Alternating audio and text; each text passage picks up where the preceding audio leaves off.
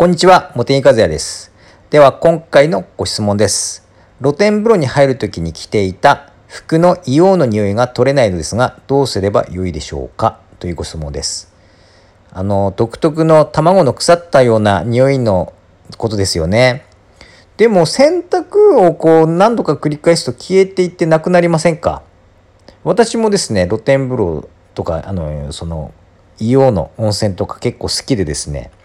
あの入りに行くんですけれども知らないうちにだんだん消えてなくなってますけどもね。もしくはあれですかねあんまり洗濯したくないようなすると良くないような服だったりするんでしょうかね。だとするとあまり洗えないということになりますがちなみにですねこの硫黄の匂いの匂いの種類って言いますか匂いの成分はですね、まあ、硫化水素なんですよね硫化水素。うん。でこの硫化水素はあのちょ私も匂いの専門家ではないんですけれどもえー、っと酸性の匂いなんですよ。酸性の匂い。匂いも酸性臭とかアルカリ臭とかあるんですけれども酸性臭、まあ、一般的にはですよ。まあ硫化水素でももしかしたらアルカリ臭のものがあるかもしれないですけども一般的にはま酸性臭ということになりますがなので中和消臭っていうことを考えるとアルカリのもので消臭できるんですよねアルカリのもの例えばどんなものがあるかというとまああのそんなにアルカリ度高くないものから言うとですね重曹とかあとはセスキ炭酸ソーダあとちょっとアルカリ度高めのものでいくと炭酸ソーダとかあとアルカリ電解水とかありますよね。まあそれ以外も、まあ、石鹸もアルカリ側ですからね。あと過炭酸ソーダもアルカリなんですよね。過炭酸ソーダソーダの場合はあの酸化消臭っていう働きと合わせ持ってますから、まあ、そういった部分でも効きはいいですが、まあ、そういったものであの吹きかけていただくとかあとは洗濯洗剤でもあのアルカリ弱アルカリの洗濯洗剤ありますよね。まあ、普通の中性洗剤で洗うよりも弱アルカリの洗濯洗剤を使って洗われた方があの匂いは落ちやすいのかなっていうね。そこにですね洗濯する時にさらにプラスアルファ炭酸ソーダとか入れるといいですよね、まあ、お餅であればですよ。お餅でなければ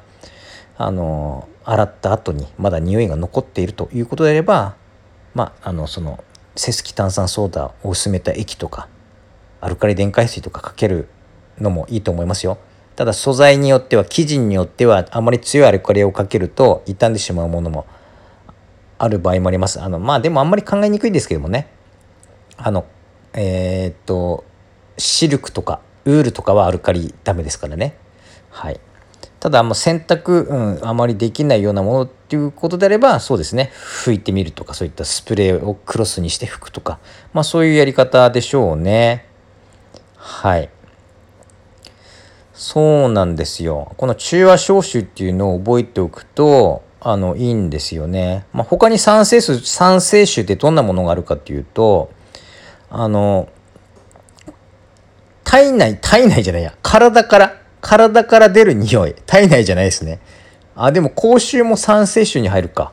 あと、汗の匂いとか、脇の匂いとか、足の匂いとか、あの、下駄箱の匂いとか、あの、靴下の匂いとか、靴の匂いとかあとは人間じゃなくてもですねペットもそうです。動物の獣臭みたいなものとか、まあ、そういったものは、まあ、基本的には酸性臭なのでアルカリ側のもので消臭ができます。はい、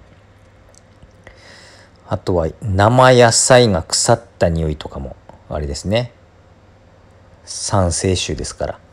あのよく生ゴミに重曹かけるとあの匂いを消臭できますよっていうようなことで言われたりしてますがそれはですね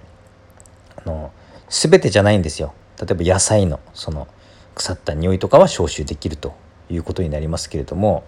一方であの魚とか腐った匂いはもうそっちの方が強烈ですけれどもそっちは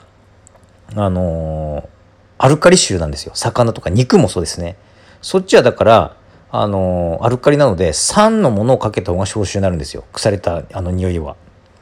例えばクエン酸とか酢酸とか、まあ、そういったものですよね。だからそれ間違っちゃうと全然効きが良くないっていうふうなことになりますから生ゴミ一人一括りで消臭と言ってもですねあの違ったりするっていうことを覚えておいた方が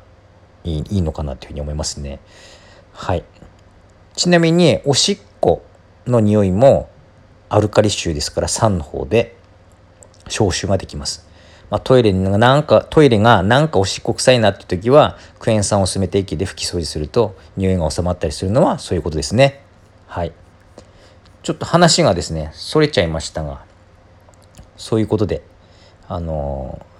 硫黄のあの卵の腐ったような匂いは硫化水素の匂いだと思いますから、まあ、多分酸性臭だと思いますので、アルカリで消臭できると思います。はい。ということで今回はこれで終わります。どうもありがとうございました。